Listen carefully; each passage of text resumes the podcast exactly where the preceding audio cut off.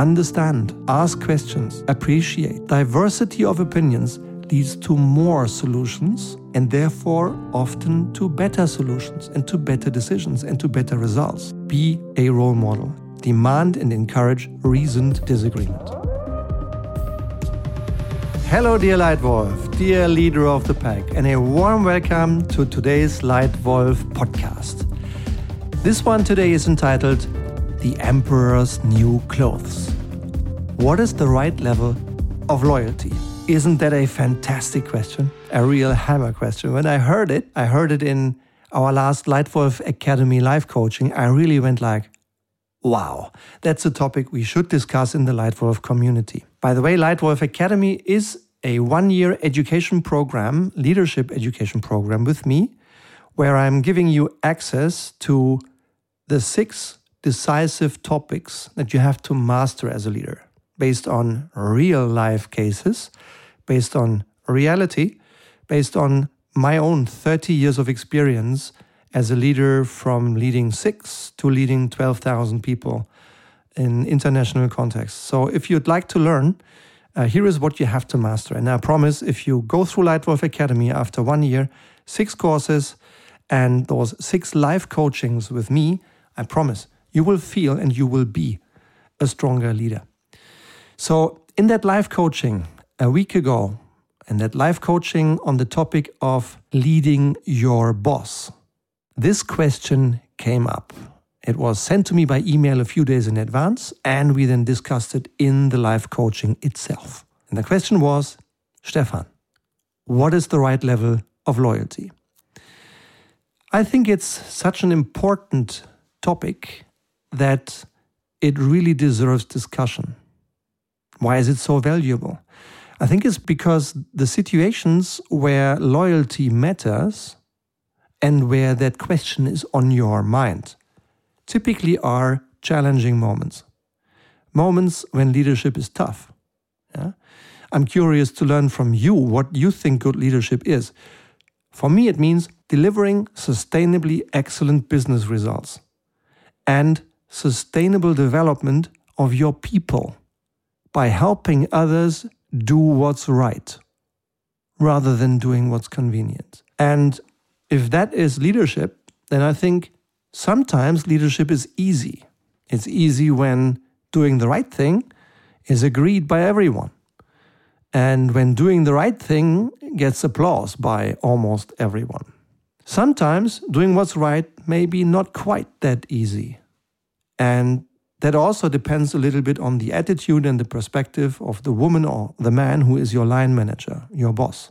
I myself had 16 different bosses throughout my career be it at Procter & Gamble in consumer goods, be it in T-Mobile telecommunications, and I didn't even count Steve Jobs. I mean, he, I worked with him, but he was not my boss. And be it at SAB Miller, where in the beer industry I, I served uh, in a European role for several years. Whatever it was, I think there are many reasons why this relationship to your line manager is important. In my philosophy, in my perspective, your line manager is the second most important person you lead. The most important person you lead is yourself. The second most important person you lead is your boss. And that relationship is important, but it may also at times be a little bit tense, depends on the context, the situation, the fit, and many things. And I think in many moments, many leaders have a little bit of fear of their boss because your boss permanently has the power to eliminate your role or to replace you with someone else and to get rid of you. Therefore, maybe more often than you think, also people reporting to you may be a little fearful of the power of your role. And on the other hand, you will, al- you, always, you will always want your boss to succeed, don't you?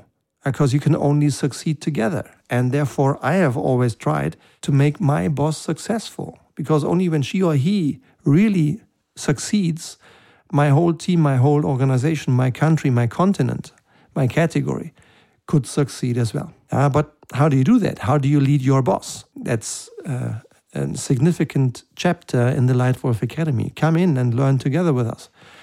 Or what is loyalty to your line manager? And how do you behave when your line manager does something completely different from what you think is right? What then is the right level of loyalty? Great question. My own experience as a leader and manager at that time with several thousand employees in our team, let me share just two examples that I perceived myself. A bad one, where I was in a role for several years, suddenly had a new boss who, in my view, was neither completely prepared nor completely comp- competent to run this incredibly challenging role. And loyalty, yes, I, I always aimed to remain loyal, but five out of six senior executives left that board within a year. And that was a time when loyalty of many of us was just stressed. And the other one was an extremely positive experience. The gentleman's name is David Taylor. He was my boss for three years. I, I would walk through fire for him, and he knows it. Even now, which is almost 20 years after we parted ways and he moved on in his career in his in his company, my loyalty to him is a thousand percent. But what's the right measure now? The right the right level of, of loyalty? I think the wrong level of loyalty is the emperor's new clothes. That's that's why the title. I think the wrong attitude is to say, yeah, the emperor is always right. Yeah? Just polishing the halo. Yeah? I think it's completely off because honesty is needed if you want to succeed. And just as wrong is to make your boss look bad behind her or his back, or even in, in front of the public, or even making cynical comments about things she or he decides. That's to me completely off. But what is right? What's the right level of loyalty? Here, let me share three perspectives, maybe to inform yours so you can shape and form your own perspective. Number one, say the truth. Don't talk to please unconditionally. Yeah? Say the truth. Don't talk to please unconditionally. I think it's important that you always think about what is right. What is right for your customers, what is right for your people, what is right for your company. It's important that you say what you think is right and that you argue and you justify why you think that's right, particularly if this completely contradicts the opinion of your boss. I still believe this is your responsibility, and there are ways how you can do it without burning bridges, without harming your relationship. It's possible. So, number one, say the truth. Don't talk to please unconditionally. Number two, respect and trust. In my view, the relationship to your boss is one of the most important relationships you have in business. You need to feel connected to your boss. And you need to give your line manager the opportunity to feel connected to you, to feel supported by you. And you really need to give and earn respect and trust both ways. That is to stand up for him or her. That is to also discuss important disagreements, but confidentially, face to face, one on one, and in silence, not in front of others. Why is that important? Trust. Uh, I think it is much easier for your boss, particularly when she or he is leading a huge organization, to have a debate, factual debate in, in, in public. But if it's really a tough disagreement, I think one of the ways when you, you can you can at least consider to also demonstrate a high level of loyalty is to have it face to face and in silence. So my tip number two, always behave in a way that earns other people's respect and trust. And tip three, be a role model, demand and encourage reasoned disagreement. Uh, be a role model, demand and encourage reasoned disagreement. One of the things that is crucial for you to create in your environment, to create a safe environment, to create an environment where people can flourish, is psychological safety. Uh, it's the one thing that correlates most highly with team success in Google, for example. And it is one of the most important things that need to be there for people to feel well, for people to be honest. And therefore, what you can do, I think, as a leader is to spread psychological safety all around you. Demand and praise when staff raises uncomfortable questions, when your people say controversial opinions, as long as they are factual, as long as they back them up with objective reason, as long as they don't get personal, I think they should be encouraged. They should be applauded, particularly when they think differently. Yeah? So I think this is important to also lead the way to demonstrate the right level of loyalty. So, in a nutshell, three things I would consider in terms of loyalty. One, say the truth. Don't talk to please unconditionally. Two, respect and trust, particularly with controversial disagreements one on one and in silence. And three, be a role model. Demand and encourage reasoned disagreement. I think it also is related to a good rule of communications and a norm in highly effective teams, which is the obligation to contradict if you disagree. Then deal with it, understand, ask questions, appreciate. Diversity of opinions leads to more solutions and therefore often to better solutions and to better decisions and to better results. If you allow them and if you really create the environment that people dare to speak up without having fear.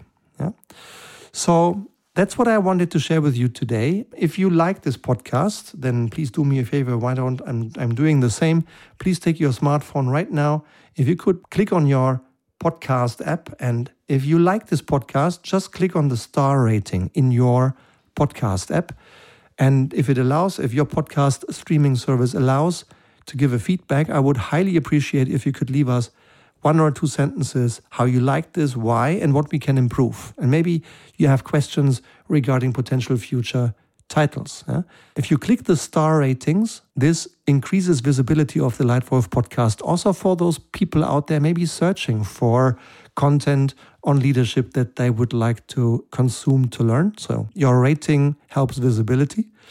And your feedback helps our quality. Yeah? We are delighted to see that we are growing but we'd like to make sure that we are getting better and better and better for you so that that the Leitwolf podcast becomes one of the many tools you use to develop yourself into exactly the leader you can and want to become. And finally, I have one desire. I have one wish to you.